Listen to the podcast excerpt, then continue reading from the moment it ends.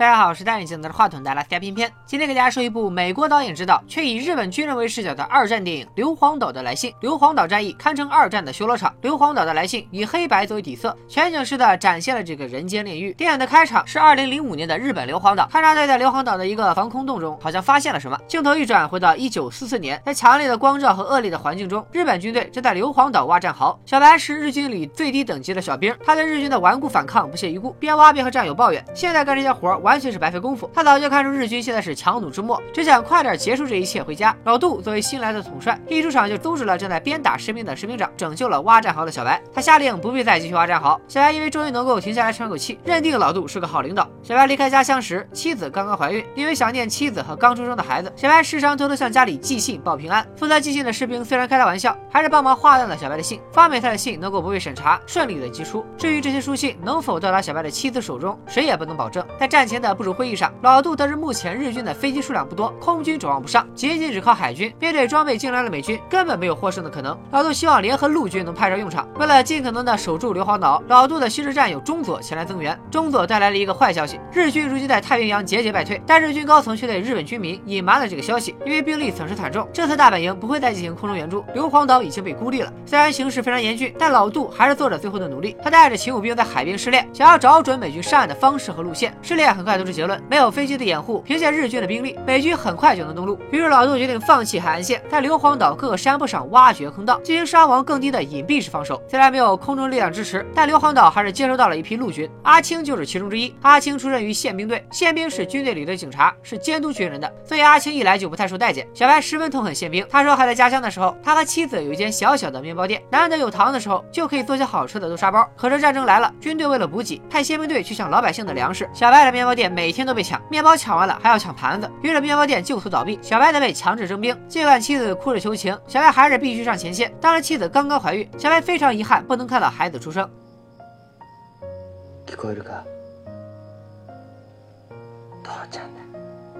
战争永远都是残酷的。美军突然发起了袭击，日军被炸得人仰马翻。刚才还在听小白回忆的几个战友，瞬间成为了死尸。这次突袭后，为了重整士气，老杜以小白所在的陆军部队为主力，先在折磨山设立第一道防线，其余部队以折磨山为主体打游击战。但这样的排兵布阵，在强大的美国军队面前，简直就是过家家。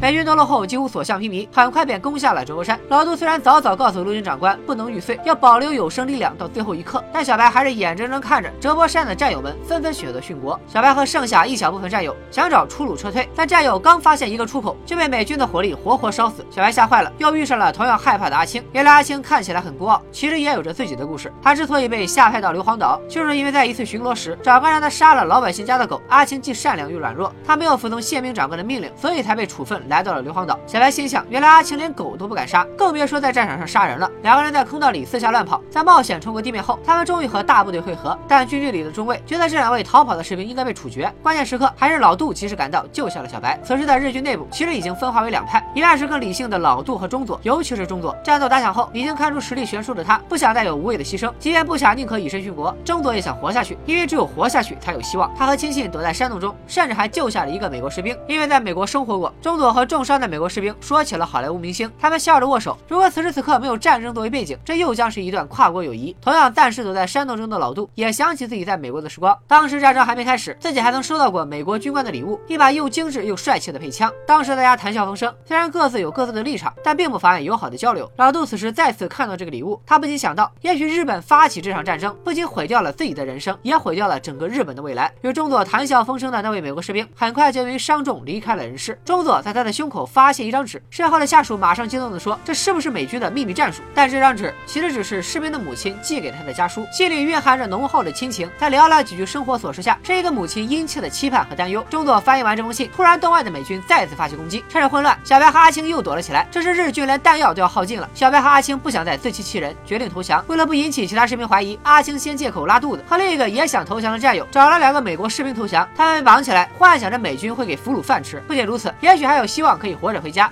不幸的是，他们没能回家。他们碰上的这两个美国士兵，在一点准备也没有的情况下，就打死了阿青和他的同伴。直到小白还没来得及投降，暂时先跟着大部队撤退。撤退的路上，他们发现了尸骨未寒的阿青，这让妄想通过投降获得希望的小白绝望不已。但是战争不会给人悲伤的时间，小白的部队必须马上到后方找老杜进行最后一次任务分配。部队与老杜再次会合，老杜让属下给回来的士兵一些水，可是他们战斗了太久，早就没有水和食物了。在五天五夜没吃没喝的情况下，小白提笔写下最后一封家书。他知道这封信不会寄到妻子手上，可写信这件事让他安心。信写到一半，还有一些体力的小白被派去找一些虫子给老杜充饥。小白挖完虫子回来，恰巧老杜也正在写自己的最后一封信。两人聊了几句，虽然老杜说小白坚持到现在像是个真正的士兵了，但小白却说他只想当个普通的面包师，不想当什么士兵。时间一分一秒的挨着，山洞里的广播响起，日本高层放了一首孩子们唱的歌谣。